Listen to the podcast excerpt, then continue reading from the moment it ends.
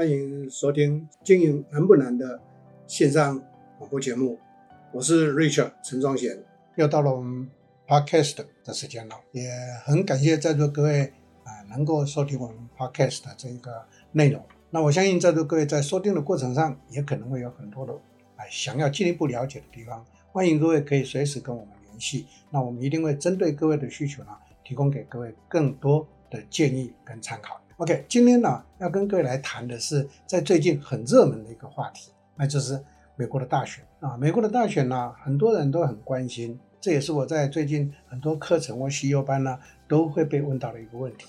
啊，大家都很关心说，叫做美国大选呢，谁会当选？啊，第二个，那美国大选过之后，对全世界，尤其是台湾，会有些什么样的一个影响？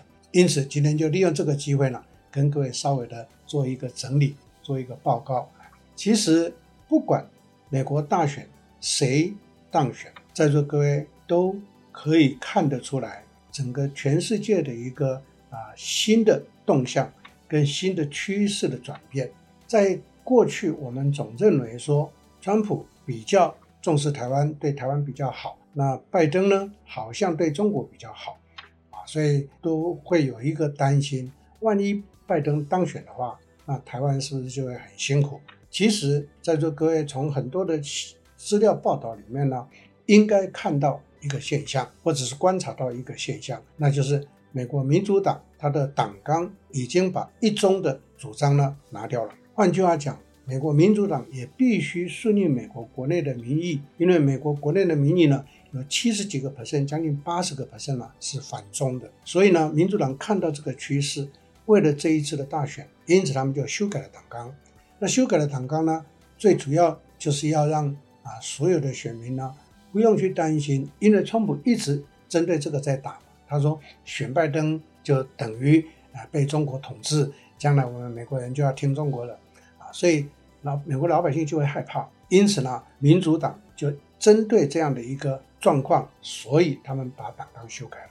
我跟各位谈这一段，最主要是要告诉大家，不管共和党或民主党任何一个候选人当选，基本上美国的国家既定政策是反中是没错，所以对台湾应该会是比较好的。当然，当然，在座各位都很清楚，像川普当选好像对台湾会更好。不过呢，我想今天也利用这个机会跟各位稍微谈一谈政治上头的一些奥妙，不要认为川普对台湾。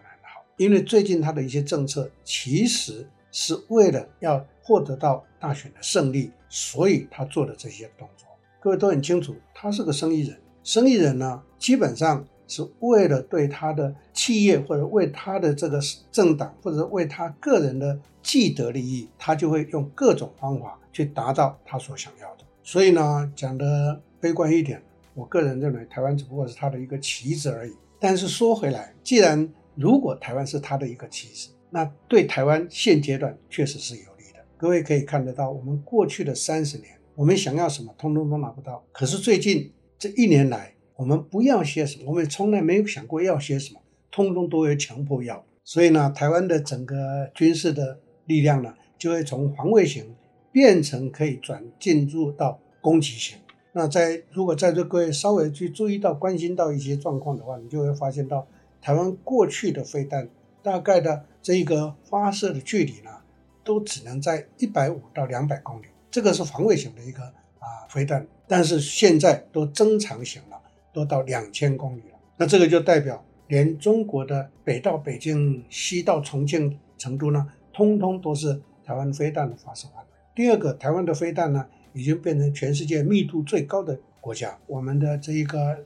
所有的军舰、所有的飞机全部都在提升，所以这个对台湾来讲确实是一个好的消息。不过，各位，我们静下心来观察的话，你会发现到，虽然武器从防卫型变成可以进入到攻击型，但是台湾要付出去的代价是什么？就是必须付很多钱要去买啊。这一买的时候，政府很多的这一个预算，政府很多的税收是不够的。所以就会产生两种情况：第一个排挤效应会发生；第二个，因为资金的不够，所以就会开始征税。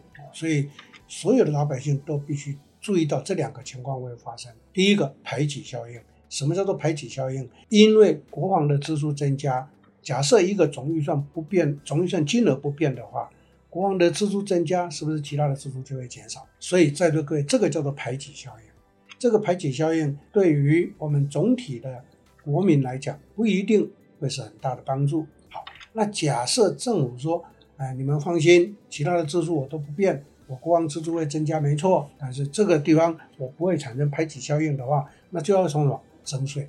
征税。在座各位有没有注意到最新的消息？电动车要开始课货物税，然后电动车呢，所有的电费要提升，所以这个就是变相的一个征税的现象。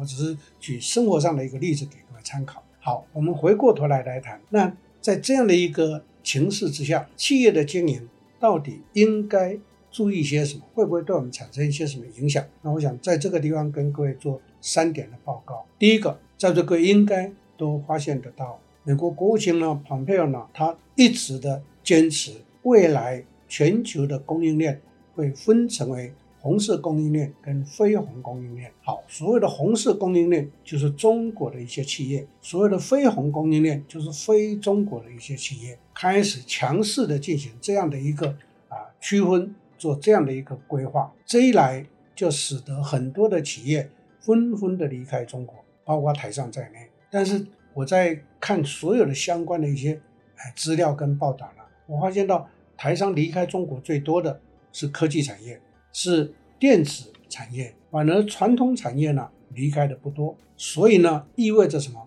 科技产业离开中国了，离开中国呢？基本上这些科技产业绝大部分是到台湾来，回到台湾来。如果是属于加工形态的，那就会到东协跟印度去。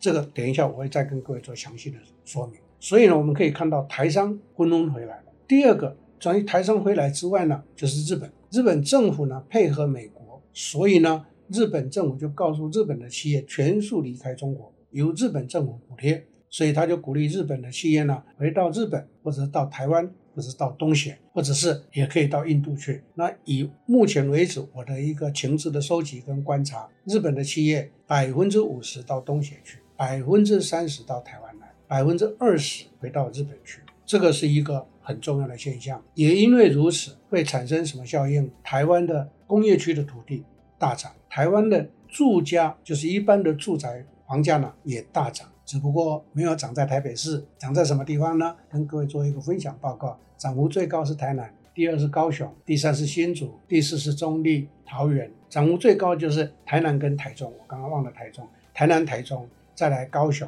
再来新竹、竹北，再来桃园跟新北。台北市到目前为止，今年度房地产的涨幅只有六个 percent，可是台中跟台南的涨幅呢，超过五十个 percent。所以呢，这个就一个很明显的情况来看，对企业经营来讲，第一个，因为回来的关系，因为回到台湾来的关系，第一个影响就是啊地价会调涨，不管是住宅的或者工业用地。第二个是劳动市场会产生非常严重的一些异动的情况，所以企业要注意到的是劳动市场的变动。像就我所知道，最近台积电他在台南厂，记住啊是台南的厂哦，因为它是五纳米跟三纳米的重心，台南厂哦。结果他到什么地方去招？招人到嘉义去招人，所以我们就可以很清楚知道，这个一定会造成劳动市场的大移动。所以这个是所有台湾的企业应该要注意到的情况。我再说明一次：第一个，房价会涨；第二个，劳动市场会变动；第三个，那就是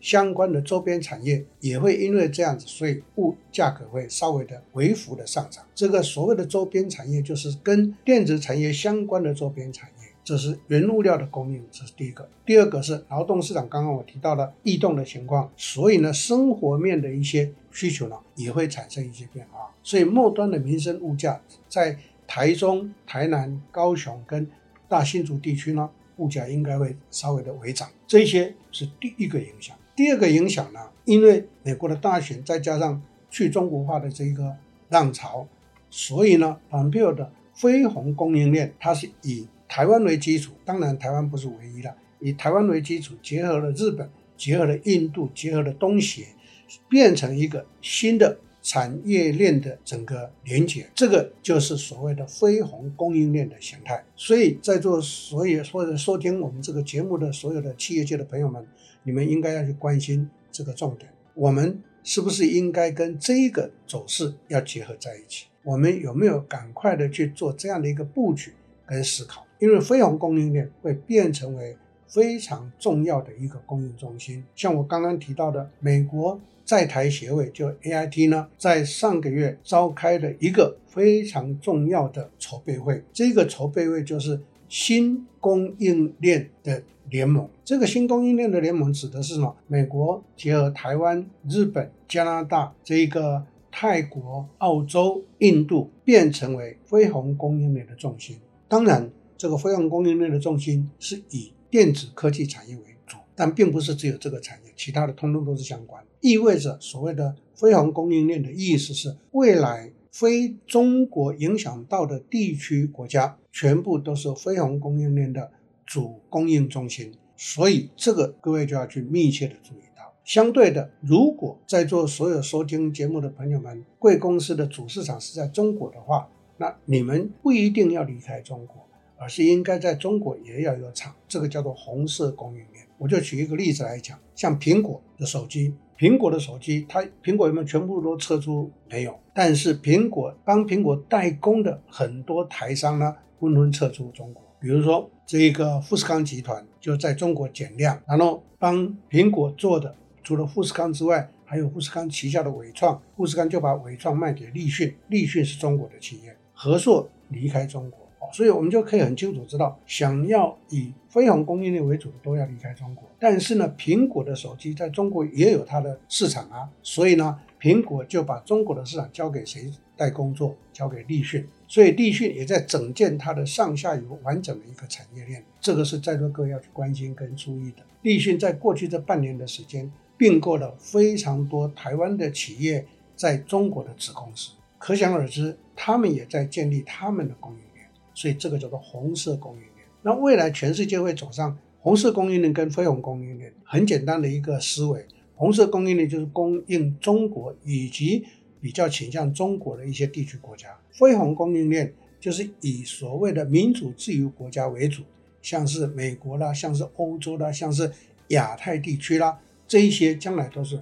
非红供应链的主市场。我个人的解读跟观察是这样子：将来美国可能还会使出一个杀手锏，意思就是说，所有的刚刚我提到的欧美、亚太地区国家，包括南亚等等的这些地区国家，不准买 Made in China 的东西。那这下子在中国很多的企业过过去靠外销的，可能就会面对到非常大的冲击。所以这是第二个我们要去注意到。那第三大点呢？对于企业会带来一些什么样的影响？在座所有收听节目的朋友们就要开始思考。